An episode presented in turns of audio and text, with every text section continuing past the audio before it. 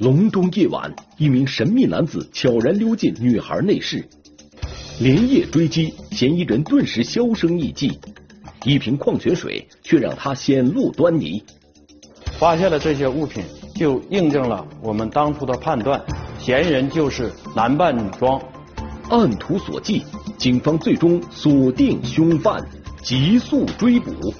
天网栏目即将播出。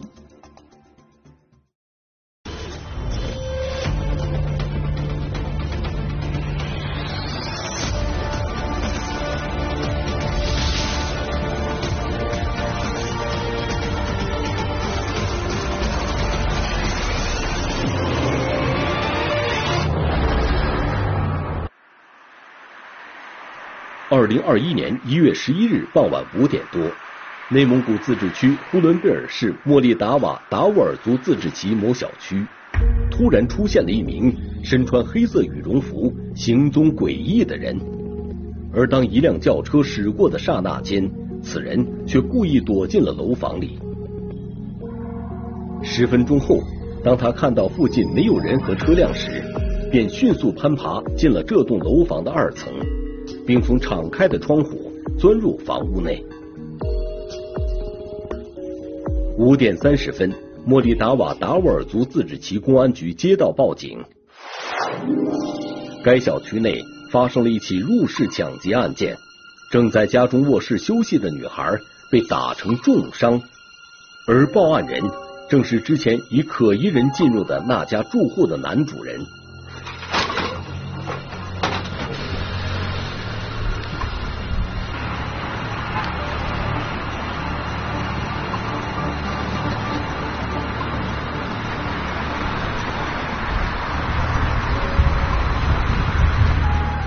我们立即派出勘查组、图侦组、网安组、排查组侦破案件。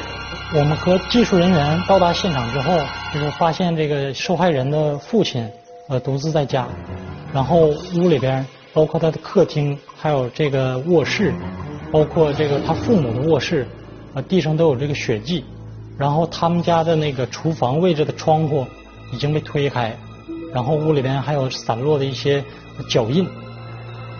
据受害人父亲回忆，傍晚五点多，他和妻子把车停放在楼下车库后，妻子一人先上了楼。而当妻子刚进入单元楼道门时，突然迎面跑出来一名神色慌张的人。让他的妻子怎么也没有想到的是，这个人正是在他们家中实施抢劫后准备逃离现场的那名嫌疑人。经勘查发现，嫌疑人从厨房敞开的窗户进入。受害人卧室及父母卧室被翻乱，抢走金银首饰若干，手表一块。嫌疑人抢走财物后，打开室内入户门，从楼梯下楼逃离现场。现场室内吧，就是没有完整的足迹，嗯，都是那个就是残缺的一些足迹，就是说没有完整的足迹特征。我们要分析这个人在现场做分，在这个活动过程中，目的是什么？存不存在他伪装？你是奔什么而来的？追究他怎么来的过程中，发现他前期有到别的小区踩点的这个过程中，我们最后下定的结论就是由于去盗窃变成抢劫这么一案件。据受害者家人提供的线索得知，嫌疑人有着一头长发，是一名女性，但是监控画面中的嫌疑人体貌特征并不明显，而且此人以口罩、帽子遮挡住整个面部，这让办案民警犯了难。任何案件的发生呢，就是说是我们通过都是会综合去判断，不会轻易的相信某一个人就是定下的结论，特别是受害人在不清楚的情况下或者紧张的情况下说出来的，目击者在没有确认的情况下，就是说听他的一个第一感官说出来的东西，所以我们不会就是根据这些东西来就认定她是是个女人，所以我们考虑到第一时间呢，就是必须再要综合的来分析，还要去扩一些信息。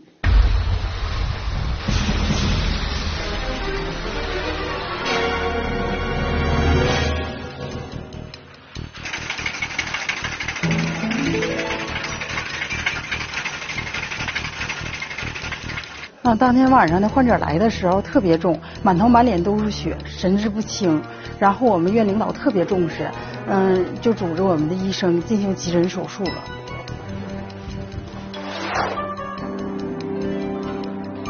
这个病人病情非常严重，他是被钝器击伤头部所致，有四处外伤，呃，伤情非常危重。这个案件其实给我们出的最大的难题就是什么？一个女孩没有给你产生威胁的时候，你们无冤无仇，为什么下手这么狠？估估计一个女孩的生命，这个是当时我们判断的时候也分析的时候，这是给我一个一个疑惑，一个难点。面对生命垂危的受害人，医生决定对受害人立即实施手术。患者常规手术可能会导致毁容，所以我们决定给他进行微创手术。当晚七点多，侦查员来到了医院，试图从受害人口中了解有关案件发生的更为详尽的信息。一旦遇到这种案件的时候，就我们警察最也是最不希望的，就是医院那边就受害人出现意外。最重要的一点，我们第一时间要拿到受害人的信息，就是以防这个信息，就是一旦出什么意外，我们信息失去了，有可能对未未来的破案造成很大的就是障碍。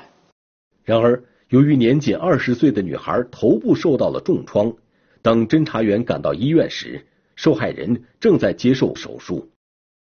案发后，嫌疑人逃向了何方？尽快追踪到嫌疑人的踪迹，则是警方目前首要的任务。为了尽快排查、锁定嫌疑人身份及其逃跑方向，刑警大队侦查员与辖区派出所民警对小区所有视频监控和治安探头监控进行查看。有活动、有他的行为，必要要在现场留下蛛丝马迹或者留痕。所以这个案件呢，就是第一时间我们通过他，因为他有有监控支持，首先进出口，我们要对他产生就是分析他。在这个进出地方留下什么？这是晚上五点半，嫌疑人从集中家属楼出来，走到道对面，然后打一个出租车逃跑。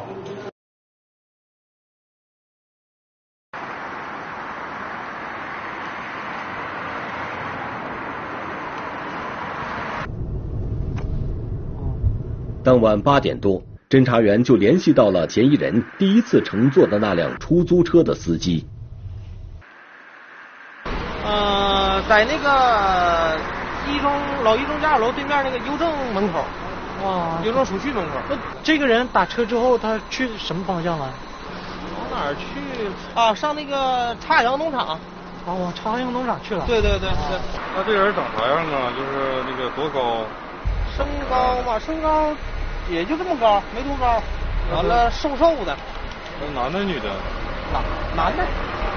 确定是男的吗？男的，男的，你确定是吧？能能能。那他到太阳之后去哪儿了？看到了吗？呃，就是到一个小区门口站了，完了他就走了，然后我就回来了。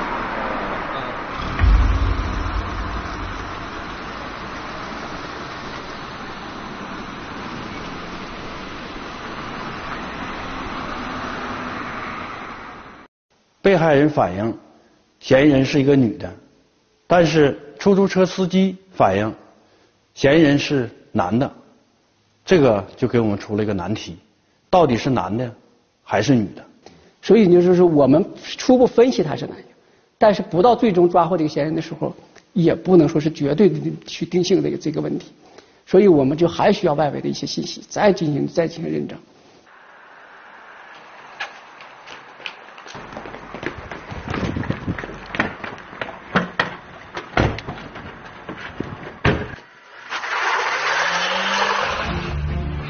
得到出租车司机反映的信息后，案发当晚八点四十分，大队长指派敖明等四名侦查员带领出租车司机赶赴黑龙江省察哈阳农场，追踪这名极有可能男扮女装的犯罪嫌疑人。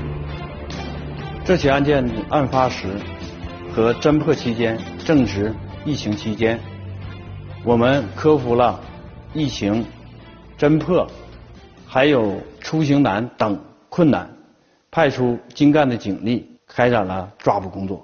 因为这个疫情大背景，好多就是我们的工作是受限的，因为是去的区域面临的就是，如果你进入疫区去工作，面临的回来之后你会被隔离，你会把你这个工作就会会会出去的人被隔离人越多，有可能你下一步的工作你就会开展不了。所以，但是大家没有为没有什么选择的余地，就是说我要进入疫区以后再说。我要先把这人抓到，就是大家当时就是大家每个人都是这么想的。二十一点二十分，四名侦查员抵达了茶哈洋农场，在确认了嫌疑人下车地点后，他们在茶哈洋农场公安局对嫌疑人下车地点及周边进行了监控调取。从监控中发现，嫌疑人于监控时间十八点十七分在茶哈洋一小区附近下车。随后，嫌疑人手持女士挎包，戴着蓝色口罩进入了该小区。短短十分钟的时间，嫌疑人又很快走出了该小区。但是很明显，手中包不见了。然后当时进小区时，这个戴着一个身衣服上面的这个羽绒服，这个帽子也这个没有戴，但是戴了一个鸭舌帽。就这样。这个嫌疑人从这个小区里边出来之后，上了一个出租车。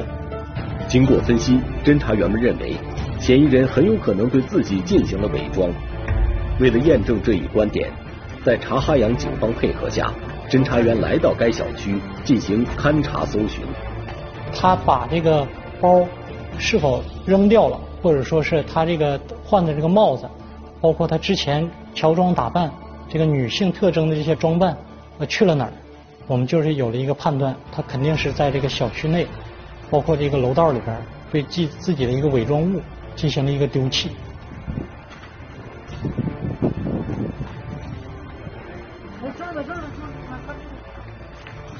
果然，在一条漆黑的胡同里，侦查员提取到了疑似嫌疑人丢弃的蓝色一次性口罩、黑色手套和白色棉帽。但经过反复的寻找，并未找到嫌疑人随身携带的女士挎包及假发。其实我们就感觉这个案件就成功一半了。我找到你头上，我会有证据来证实你。我就是坚信我是保证会这案件是破了，我保证也会抓到你，我绝对要抓到你。那么，嫌疑人再一次乘坐出租车又逃向了何方？当天深夜将近零点的时候，侦查员找到了出租车司机，并取得了联系。对第二辆出租车司机进行了解之后，呃，我们确定了这个嫌疑人去了聚宝镇，下车时间大概是当天的十九点十五分左右。他为了摆脱我断开我们的视线，他是连续在坐出租车，到一个地方呢我换一台车，到一个地方换一台车。其实这个他的目的就是反侦查的目的，就是我要断开你的线。得到出租车司机提供的重要信息后，由敖明等四名侦查员组成的第一侦查组决定连夜一路向南。奔赴黑龙江甘南县聚宝镇，开展侦查摸排，搜寻嫌疑人的行踪。我们当天晚上与这个出租车出租车司机联系上之后呢，立即赶往这个当时出租车司机拉着这个嫌疑人下车的这个位置。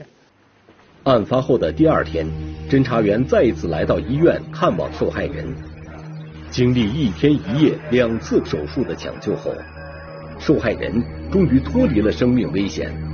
治疗稳定情况下，我们第一时间对这个首先对这个小女孩进行了询问，当时现场发生了什么？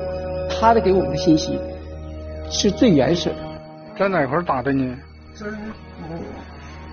我那屋的那个墙角呢。那用什么东西打的你？能看清吗？是那个锤子，两边都是也是。他用哪个手打的你？跟你有对话吗？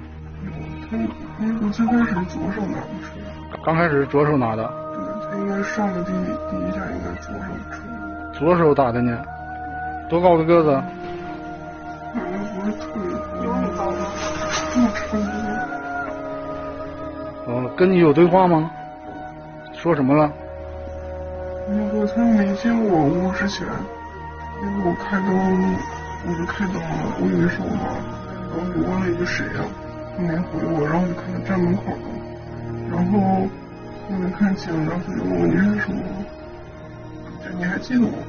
然后我就瞅了他半天也没认出来，然后他又问我你认识我吗？嗯，不记得不认识。你听清他的声音了吗？嗯，应该听清了。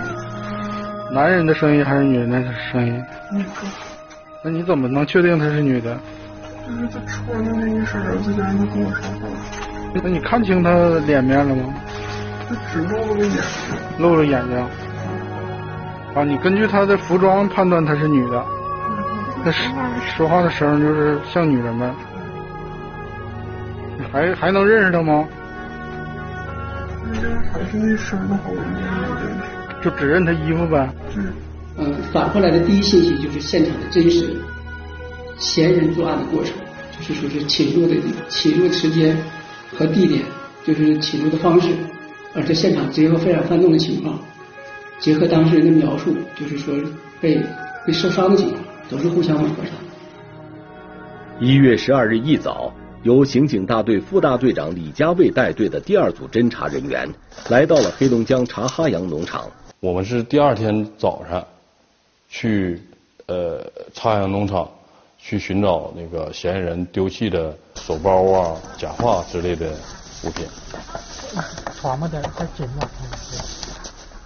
在小区发现的这些物品，印证了当初我们的判断，这个嫌疑人是男扮女装的。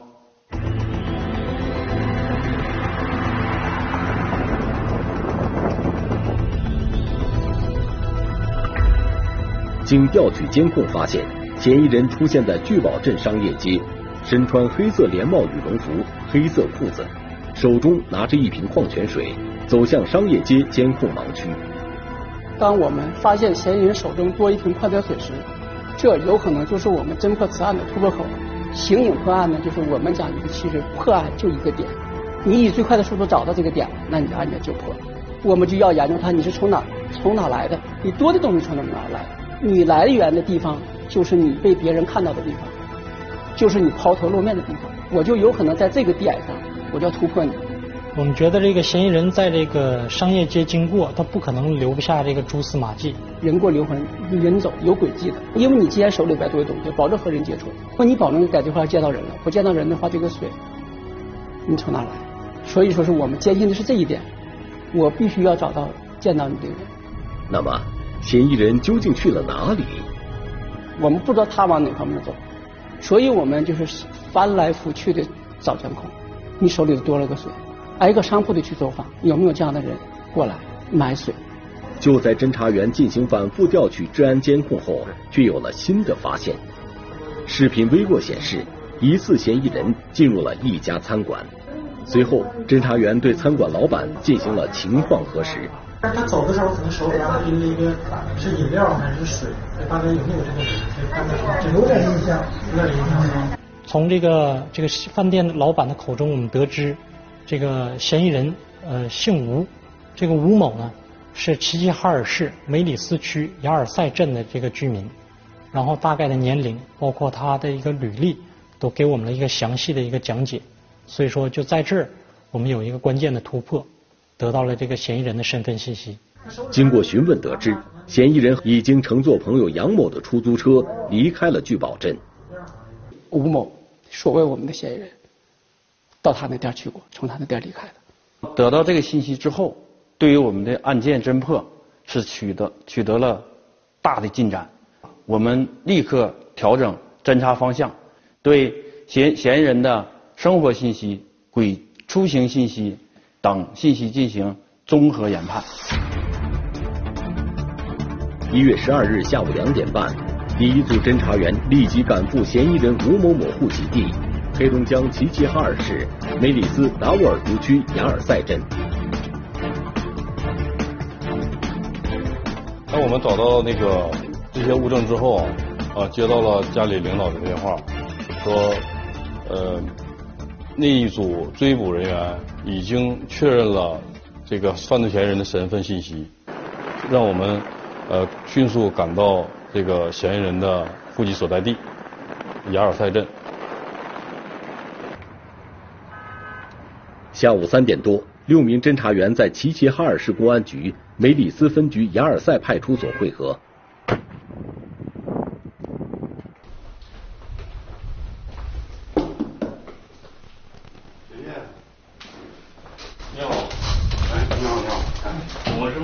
刑警队的，我们有一个案件需要您协助办理。好，请坐，请坐。莫旗警方要求协查的这个人，确实是我们辖区的人，也在我们辖区居住。对这个人呢，我那个比较了解。在两三个月之前，他因为盗窃判刑刚从监狱出来。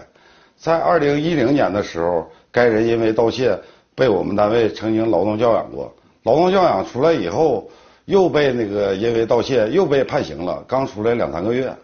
多种的信息碰撞，我们就就是才能有有信心觉得这个人就是我们要抓的嫌疑人，他就是作案人，他的轨迹正好是符合我们跟踪过来的轨迹，体貌特征比我们前期的体貌特征还吻合，没有那么巧的，因为多种了，我们就完全可以认定这个人就是我要抓的人，身份一出来，对于我们来说就是啊亮天了。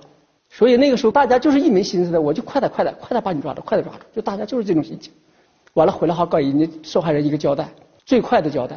是这样，哎。然而就在侦查员们追踪嫌疑人之际，副大队长李家卫却收到了自己母亲因患癌症住院的消息，这让他极为难过。呃，当时我母亲是癌症，是在齐齐哈尔市第一医院住院。那个时间呢，按理上说是可以请假去陪你。他是带队的领导，因为他是是最最着急的。他给自己下的结论就是说，我不可能借助这个案件的时机去看望你妈妈。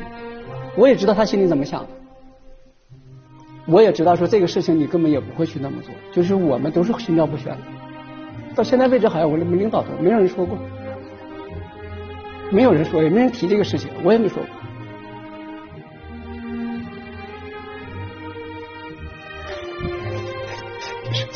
别说这个。嗯，想去看看，但是没有办法。嗯，作为这次追捕组的负责人，我觉得我不能离开那里，因为我离开那里，我可能会错失一个抓捕这个最佳时期。处于抓捕工作与母亲住院两难境地的李佳卫。经过痛苦的内心挣扎，最终还是选择继续与队友们一同投入到抓捕嫌疑人的行动中。不管我做什么样的选择，我母亲不会怨我，因为就是在以往的呃工作当中啊，我母亲也非常支持我的工作。在她得病以来啊，我多次我向她提出陪她住院治疗啊，呃陪她去更好的医院呐。我曾经多次跟他提出过，但是他都拒绝了。他就跟我说：“说你作为一名警察，你最主要的职责就是呃打击犯罪，就是工作，你不应该为家庭的事而操心，这些不是你该想的。”一月十三日，侦查员们得到了一条新的线索：嫌疑人已逃窜到黑龙江省拜泉县。得知。嫌疑人已逃往拜泉县，这样又调派大量警力赶往拜泉县进行抓捕。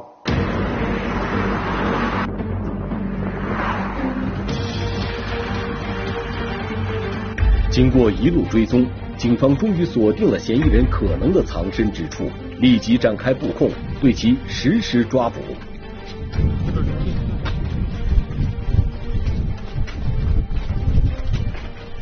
我们当时进屋的速度很快，当时冲进去可能是嫌疑人还没来得及反应，就被我们制服了。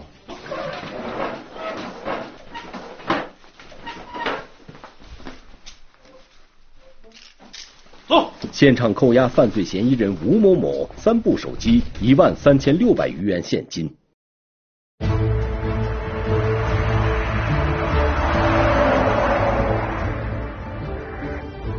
说实话，就是抓捕到犯罪嫌疑人之前呢，这个心里边一直就是就像有一块石头压着似的，压力很大。当抓捕完之后，心里边这个石头终于落地了，感觉非常敞亮。其实我当时没有在这个抓捕的现场，在这个焦急的等待过程当中，得到这个嫌疑人已经落网的这个好消息，我心情可以说是非常激动，非常高兴。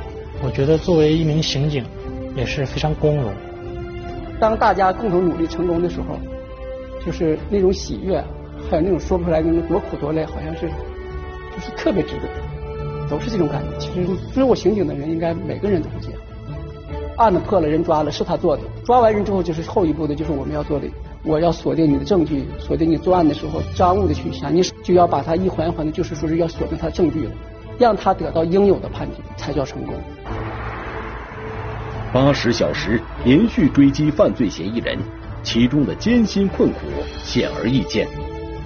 但民警们为了保一方民众的平安，即使面对亲人病重的痛苦抉择，依然故我的坚守职责，全力研判案情，与犯罪嫌疑人斗智斗勇，最终将犯罪嫌疑人缉拿归案，得到了当地群众的交口称赞。嗯，刑警破破案的心情，就是最大一点，就是这种收获感和成就感。从案发到抓获犯罪嫌疑人，一共仅仅用了八十个小时，这说明我们的侦查当时方向是正确的，判断是正确的，组织警力抓捕的方向也是正确的。